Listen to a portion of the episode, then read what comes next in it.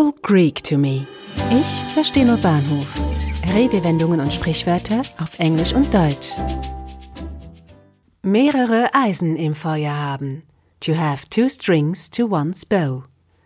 Kluge Hausfrauen hatten früher gleich mehrere Eisen im Feuer, denn so konnten sie ihre Arbeit schnell und ohne Unterbrechung erledigen.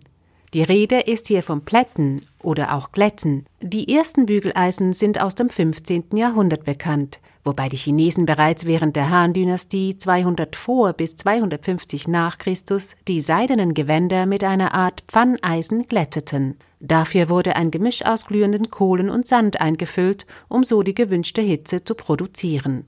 Im Mittelalter dann wurde eine Eisenplatte, an dem ein Bügel festgemacht war, über dem Ofen erhitzt. Später waren die Bügeleisen hohl, meist aus Messing. Durch eine Klappe wurde eine im Feuer erhitzte eiserne Platte in den Hohlraum eingeführt, um die Sohle zu erhitzen. Hatte man mehrere Eisen im Feuer, konnten die Eisen ausgewechselt werden, so dass sich der Arbeitsvorgang verkürzte. Auch der Schmied war gut beraten, wenn er bei der Arbeit gleich mehrere Eisen ins Feuer legte, denn sollte er die Arbeit verhauen, konnte er schnell einen zweiten Versuch starten.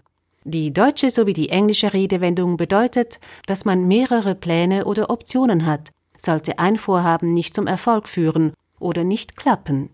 Samantha has two strings to her bow. If her career in politics falls through, she can fall back on her law practice. Samantha hat gleich zwei Eisen im Feuer. Falls ihre Politkarriere scheitern sollte, dann kann sie auf ihre Anwaltspraxis zurückgreifen. Im Englischen sind auch Kompetenzen oder Talente gemeint, die die Chancen auf Erfolg erhöhen.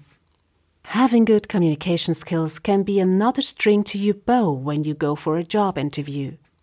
To have two strings to one's bow wird vornehmlich in britischen Sprachregionen verwendet. Die Amerikaner verwenden die Wendung to have more than one arrow in the quiver.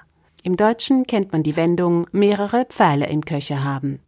Wo die englischen Redewendungen herkommen, ist nicht genau geklärt. Doch soll es Hinweise geben, dass sie bereits im 16. Jahrhundert verwendet wurden, und es wird angenommen, dass sie mit der Jagd in Verbindung stehen. Hat man auf der Jagd eine zweite Sehne für den Bogen mit dabei, so hat man immerhin eine weitere Chance, sollte die erste Sehne reißen. Ich denke, auch ich bin eine kluge Hausfrau, denn ich überlasse das Bügeln anderen. Eine Produktion von Audiobliss. Gesprochen von Marilena Diemey.